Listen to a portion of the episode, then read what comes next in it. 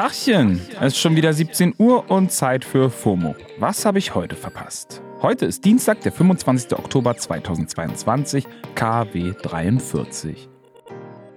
Mein Name ist Don Pablo Mulemba und vielleicht habt ihr es ja mitbekommen, heute gab es eine partielle Sonnenfinsternis. Falls ihr es nicht gesehen habt, so wie ich, war es wahrscheinlich zu bewölkt. Heute geht es um ein bodenloses Jugendwort, was der Hitlergruß mit Kanye West zu tun hat und Bumble vs. News. Hi, I'm Daniel, founder of Pretty Litter. Did you know cats tend to hide symptoms of sickness and pain? I learned this the hard way after losing my cat, Gingy. So I created Pretty Litter, a health monitoring litter that helps detect early signs of illness by changing colors, saving you money and potentially your cat's life. Pretty Litter is veterinarian developed, and it's the easiest way to keep tabs on your fur baby's health right at home. Go to prettylitter.com and use code SPOTIFY for 20% off your first order and a free cat toy. Terms and conditions apply. See site for details. Wir gehen rein. Und zwar mit dem ultimativ schnellen Timeline Recap. Erstens. Achtung, es wird cringe. Das Jugendwort des Jahres wurde mal wieder gewählt und es ist Smash. Das Wort bedeutet so viel wie Sex haben und bezieht sich wohl vor allem auf das Spiel Smash or Pass. Habt ihr vielleicht schon mal gehört, ist eigentlich ein Smartphone-Spiel, bei dem man einen Promi angezeigt bekommt und man auswählen muss, ob man mit diesen bimsen würde oder lieber nicht. Ein sehr perfides und bodenloses Game, wie ich finde. Ah, das wird mich noch ein paar Tage lang beschäftigen. Zweitens. Großbritannien hat mal wieder einen neuen Premierminister. Rishi Sunak ist der erste nicht weiße Mann an der Spitze der britischen Regierung.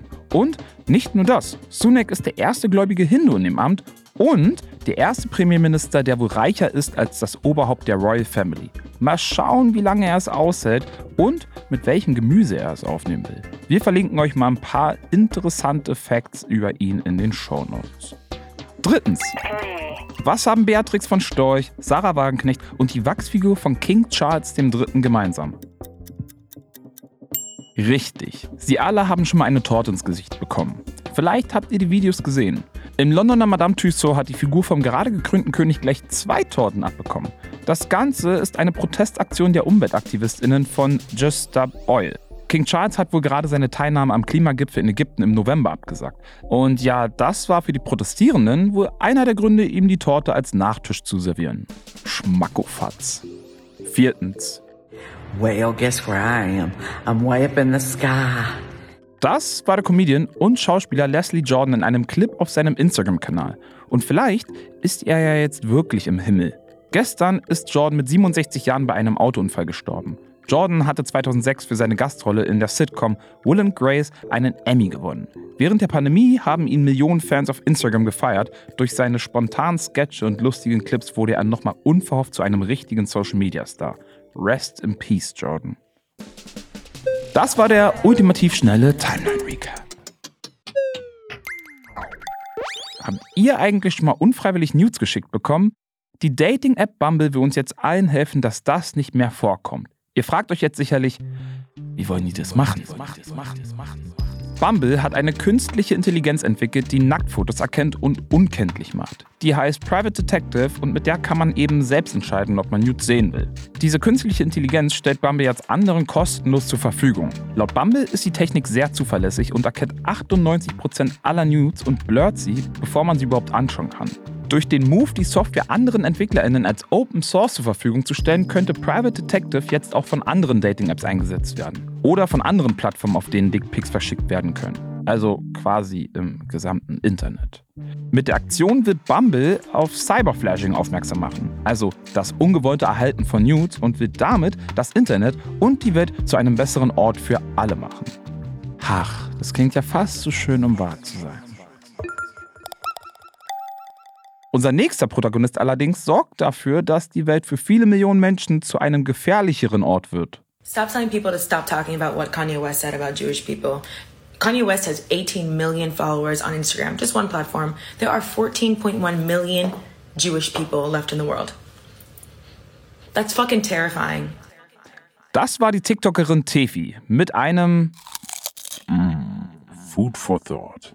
Tefi nimmt in ihrem TikTok Bezug auf die jüngsten Äußerungen von Kanye West. Kanye hat in den letzten Wochen in Interviews und auf seinen Social-Media-Kanälen ja krass antisemitische Sachen gesagt. Und wie TikTokerin Tefi bereits richtig sagt, es ist wichtig darüber zu sprechen und sich davon zu distanzieren. Wir wollen seine Statements nicht wiedergeben, aber sie waren so krass, dass erst das Modelabel Balenciaga, die Vogue und dann auch noch sein Label Def Jam die Zusammenarbeit beendet haben.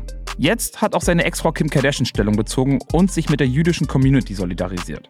Auf Twitter schreibt sie, Hate speech is never okay or excusable. I stand together with the Jewish community. Außerdem fordert sie ein sofortiges Ende der Hassrede. Das einzige Unternehmen, das sich noch nicht von Kanye distanziert hatte, war Adidas. Gestern hatte sogar der Zentralrat der Juden in Deutschland Adidas dazu aufgefordert, die Zusammenarbeit mit Kanye zu beenden. Schließlich habe Adidas als deutsches Unternehmen eine besondere Verantwortung, wenn es um Antisemitismus geht. Und das ist jetzt auch passiert. Adidas hat die Kooperation mit Kanye heute Mittag mit sofortiger Wirkung beendet. Ganz nach dem Motto, just do it. Tatsächlich hat Adidas damit ziemlich lange auf sich warten lassen. Vielleicht, weil sie mit seinen Yeezy-Sneaker Milliarden machen? Nobody knows. Das Gefährliche ist halt, Kanye's Statements verbreiten sich nicht nur überall im Internet, seine Aussagen haben einen realen Impact in der echten Welt. Am Wochenende konnte man zum Beispiel an einer Brücke über den 405 Freeway in Los Angeles ein riesiges Banner sehen, auf dem stand Honk if you know Kanye's right about the Jews. Darüber standen einige Menschen auf der Brücke und haben den Hitlergruß gezeigt. Wow. Und dieses Foto hat im Internet die Runde gemacht und mich wirklich fassungslos gemacht. Kanye ist jetzt also sogar schon Posterboy für Hardcore-Rechtsradikale. Abschließend kann ich hier nur sagen, wer Kanye verteidigt, toleriert Antisemitismus. Und Kanyes psychische Krankheit ist keine Entschuldigung dafür, dass er ein Antisemit ist. Wie TikTokerin Tefi bereits gesagt hat, Antisemitismus darf nicht ignoriert werden. Punkt.